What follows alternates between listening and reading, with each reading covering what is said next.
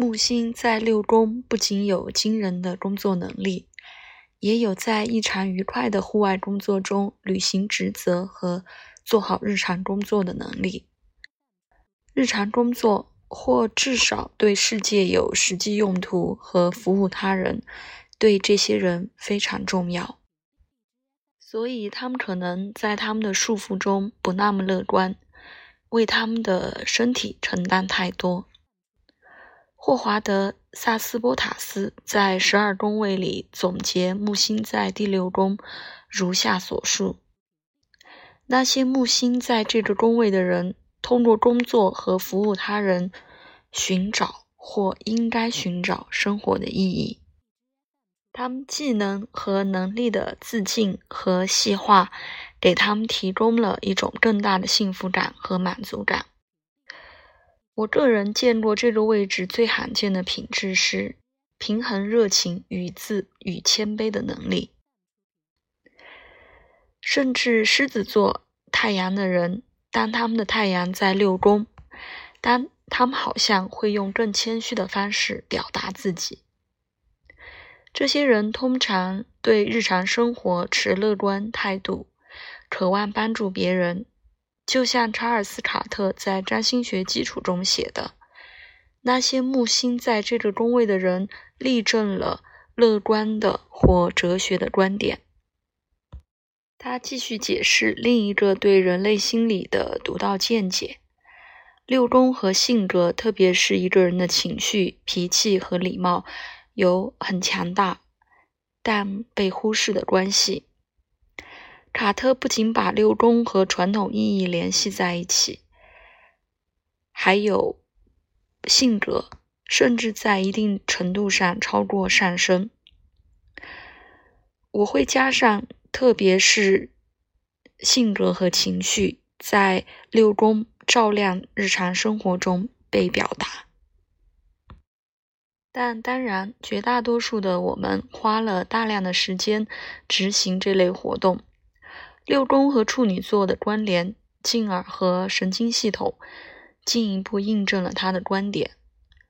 我们都会注意到，一个人被处女座困扰，可能古怪易怒，对他人过于苛刻。同样的神经紧张，可能会通过相位不和谐的六宫星体显示出来。处女座和这个宫位的关联，也体现在这个宫。这个宫位，其他鲜为人知的星体的表达，例如在那些六宫被强调的人那里，手艺通常是值得注意的。鲍勃·迪伦是木星六宫的完美例子，在这方面，他精心创作了大量的歌曲。这个宫位也以善于分析出名。木星六宫在这方面的例子是亨利·基辛格。美国前国务卿和诺贝尔和平奖获得者，他对世界冲突和战略的分析很有价值，足以让他获得政府和企业的巨额咨询费。注意，基辛格的木星在天蝎座三分第一宫的冥王星，是深入研究和策略的一个极好的象征。专业技术和对科技发展的热情，经常通过木星在这个宫位被展现。法国作家儒勒·凡尔纳的星盘和生活，他的整个星盘和生活细节都包含在这个部分，提供了这个表现的一个很好的例子。摩尔和道格拉斯把木星六宫和忠诚奉献的服务联系在一起。我们能在乔治华盛顿那里找到极好的象征。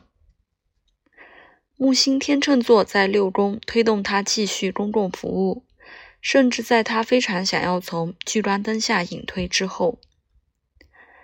另一个例子，尽管更有争议，是埃德埃德加·胡佛。他是个工作狂，为建立 FBI 尽心尽力。他的公共形象在职时是完全低调的公务员。六宫传统上被认为和一个人的健康主要相关，就像萨斯波塔斯在十二宫位里指出的，尽管木星在六宫通常和过量的饮食相关，但我发现木星的极端好像经常用另一种方式操作，例如一周禁食，但只吃葡萄。一个悲剧的例子是马里奥·兰扎，出生在美国的抒情男高音。持续的暴饮暴食和体重问题导致他最终尝试荒谬激进的健康治疗，并导致了他的早逝。有人可能会简明地说，木星在六宫会鼓励一个人热心地照顾身体和神经系统的健康，但和木星一样，应该适用一定程度的节制。惊人的工作能力也以另一种方式展现。当人们探讨马克·施皮茨的盘，他在1972年奥运会上获得七块游泳金牌，是体育史上最惊人的成就之一。施皮茨投入多年严格的训练，在他热爱的运动上。木星在六宫，一个曾经参加过竞技游泳的人都知道。训练不仅非常无聊，而且需要像机器一样的效率，以及极大的纯粹的能力，艰难而痛苦的工作。另一个奥运冠军也证明了类似的实践能力和自律能力，是花样滑冰金牌得主多罗西·哈米尔。他的处女座木星六宫。通过花样滑冰竞技要求的技术专长和精度被表达，手艺也是巨大的生产力，在文森特·梵高的作品中很明显。他的大量输出，考虑到他的个人问题和短暂的生命，已经很了不起。木星和像月亮射手座在六宫，象征他强烈的感情投入到他的工作中。记忆也是语言使用的精确性，在很多木星在这个水星宫位的作家中很明显。美国冒险作家杰克·伦敦写了木星式的户外和荒野生活，夏儒勒·凡尔纳在十六年间写了百分之四十三的作品。